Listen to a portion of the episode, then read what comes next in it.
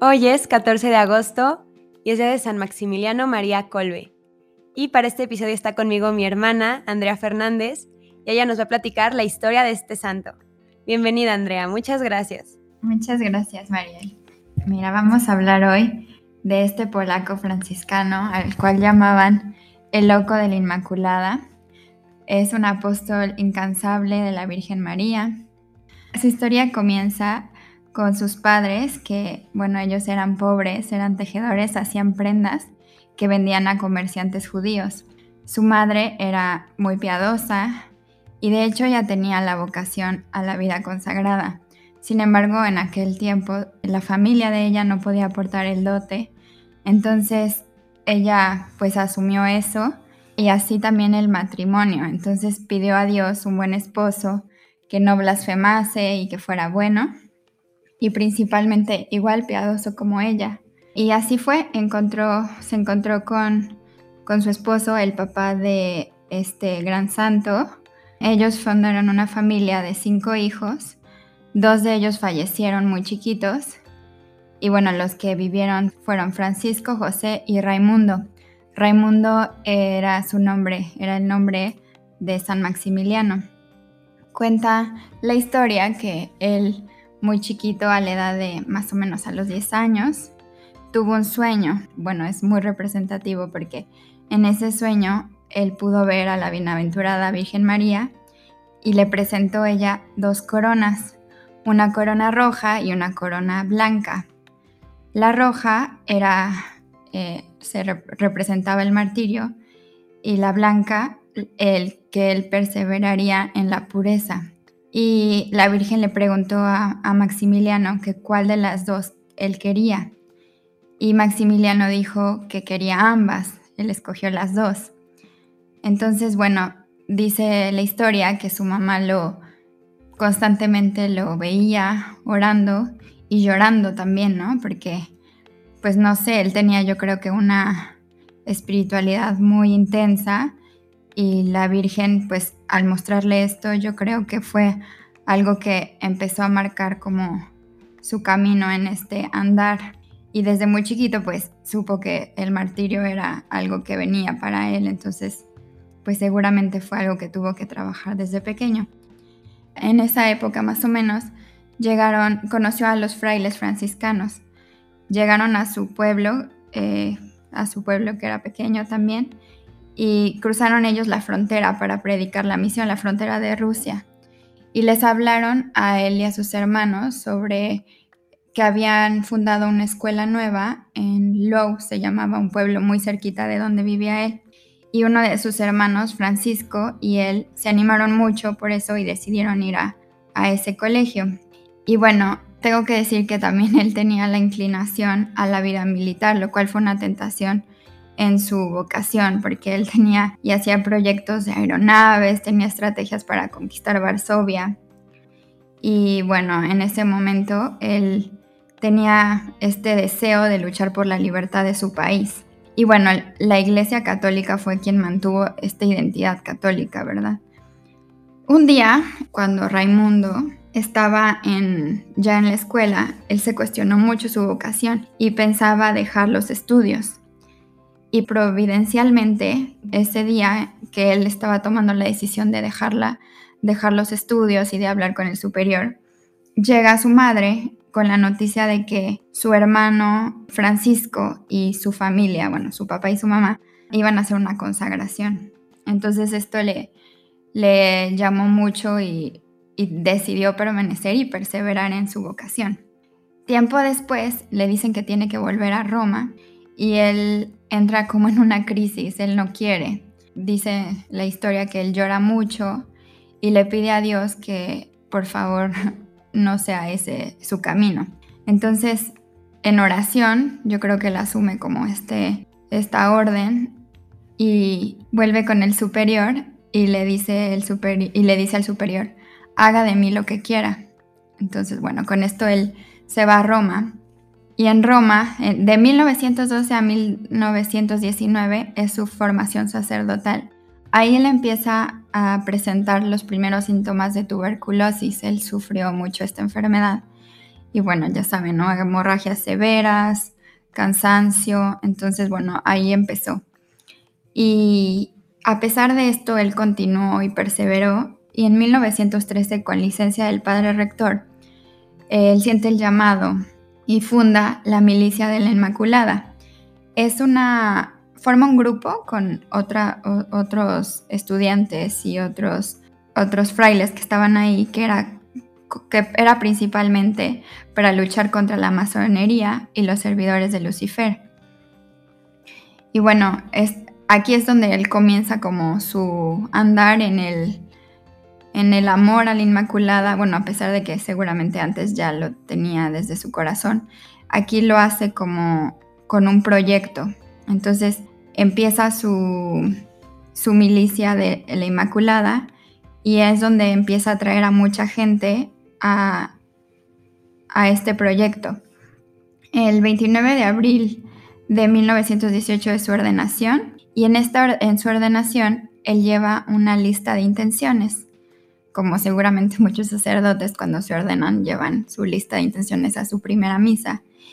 Y bueno, es, es, hay que decir que una de las más importantes es la que él llamaba Amorem busque ad victimam, que en latín es el amor hasta ser víctima.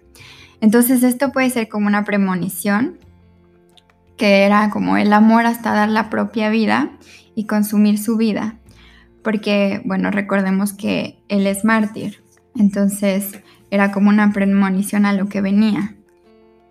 Hay una frase que, bueno, una oración que él hacía, que voy a, decir aquí, la voy a leer, que le decía a la Inmaculada referente a esto, ¿no? Al ser víctima y ser y entregarse a ella. Y decía, deseo que tomes pos de mí lo antes posible y de la manera más perfecta y que yo pueda hacer lo mismo, que lo antes posible sea verdaderamente tuyo, sin límites, sin condiciones, irrevocablemente, eternamente, y tú mía. Entonces, él distingue muy bien lo que es la voluntad y la sabe diferenciar del sentimiento. Entonces él sabe que esta entrega a la Inmaculada es un acto de entrega que a veces solo depende de la voluntad y que a pesar de que hay sequedad y que hay frialdad, depende de la voluntad por el que uno se entrega.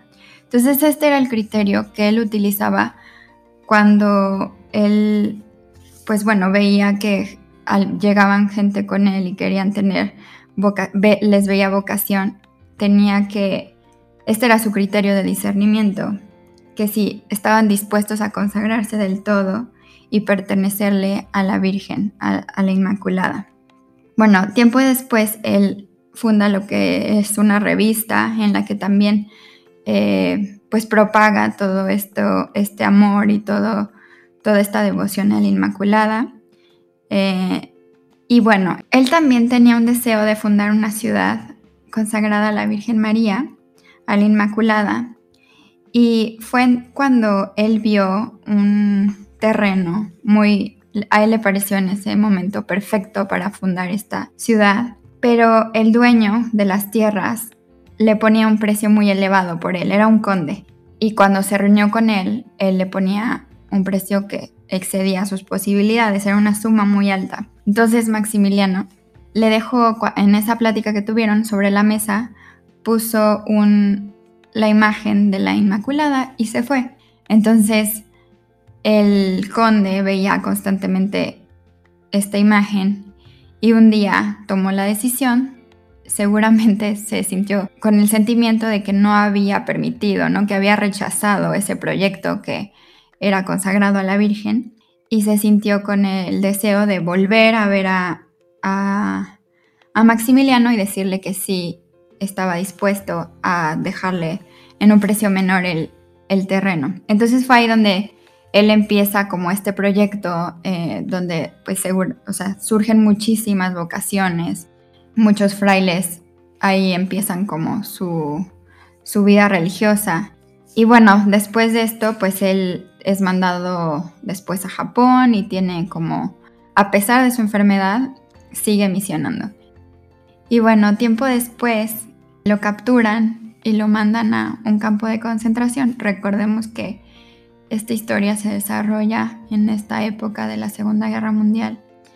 Entonces ahí en el campo de concentración, un día un prisionero se fuga, se escapa, y bueno, el castigo que tenían para cuando alguien se escapara era que a 10 de los presos los tenían que matar. Maximiliano no estaba entre estos 10, entre estos 10 hombres, entonces uno de ellos dice que por favor tengan piedad de él, que él tiene familia, que tiene hijos, que él no quiere morir. Maximiliano escucha esto y él se entrega, él dice, yo quiero tomar su lugar. El general que estaba a cargo de esto accede y entonces Maximiliano es enviado con estos otros 10 a morir a, bueno, los mandan a un, si era como una fosa donde los encierran y pues ahí están por mucho tiempo. En este tiempo Maximiliano pues se dedica a hablar de Dios con ellos y van muriendo uno por uno. Era una muerte pues lenta, también era de hambre y de sed y pues seguramente muy dolorosa.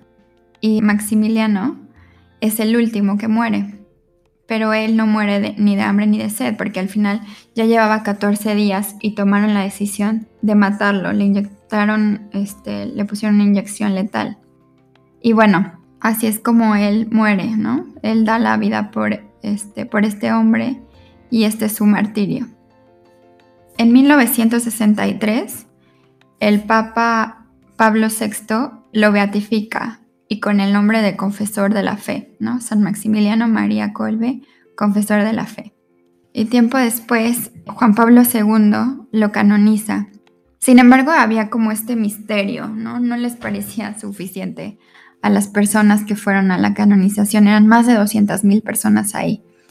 Y había este misterio de que el título que le había dado Pablo VI era confesor de la fe, sin embargo, no, hacía alusión a la, al martirio que vivió, ¿no? Entonces, había como esta expectativa. Y Juan Pablo II sale, se muestra con ornamentos rojos ese día, era un 10 de octubre. Y bueno, y al final lo, lo canonizan como mártir de la caridad, como a imitación de Jesucristo. ¿no? Pues nadie tiene amor más grande que el que da la vida por sus amigos. Y bueno, mencionar también que la obra de San Maximiliano continúa a la fecha con los hermanos y las hermanas franciscanas de la Inmaculada. Y bueno, creo que podemos aprender de, San Maximiliano a dar testimonio de Cristo hacia los demás y a perseverar en la caridad y en el amor a la Inmaculada. Pues gracias Andrea por contarnos la historia de este santo, que la verdad es muy querido por muchos y a veces conocemos su historia como en grandes rasgos, pero creo que también es importante conocer como su infancia, cómo desde chiquito fue muy devoto y creo que también algo muy importante que mencionaste es como el valor de la familia, que dijiste que la familia tenía una espiritualidad muy grande y era muy devota. Entonces, creo que aquí podemos resaltar primero cuál es el rol de la familia para educar a niños santos, porque muchas veces vemos a los santos, pero no nacen de la nada, nacen en una familia que les inculcan este anhelo a la santidad. Entonces, creo que también los papás tienen mucho pues mucho mérito, ¿no? En la santidad de, Maximiliano. Y creo que su, su santidad no fue por su martirio, nada más. Él fue mártir porque fue santo. Tal vez si no hubiera tenido toda esta vida de preparación, de amor a la Virgen, de entrega, de obediencia a su superior cuando no quería, pues probablemente no se hubiera ofrecido. Entonces, muchas veces creo también que decimos, bueno, si Dios me llama al martirio, pues a ver, pero es que no vamos a ser mártires si no somos santos o no estamos en ese camino o en esa búsqueda. Entonces creo que también Maximiliano no solo nos da un ejemplo de su vida en el martirio, sino pues antes, ¿no? En todas sus obras, en el periódico, en lo que él quería que era su ciudad y pues todo por amor a María, que era de quien él recibía, recibía la fuerza y de quien recibió la fuerza para, para soportar su martirio. Y pues mientras lo contabas yo me lo imaginaba, ¿no? Pues qué difícil, porque es un martirio doloroso, no fue una decapitación que, bueno, también es muy fea, pero, pero es en el momento. Y pues también espiritualmente muy fuerte, porque le tocó ver morir a, muchos, uno tras otro, y cómo los iba evangelizando en ese momento. Pues seguramente él rezó mucho y se preparó mucho para, para su muerte. Y pues bueno, aquí también le, le pedimos hoy en su día que rece por nosotros, le pedimos a Jesús que nos conceda también a nosotros esa gracia de poder entregarnos enteramente sin reservas por el amor y el servicio a Él y pues a, la Inmaculada Virgen María para amar mejor y servir a nuestro prójimo y ser un testimonio de, Dios en los momentos ordinarios de nuestra vida y en los momentos difíciles también y que pues a imitación de, San Maximiliano podamos tener también una vida con pureza, una vida dispuesta al, al martirio y una vida en humildad. Amén. San Maximiliano María Colbe, ruega por nosotros.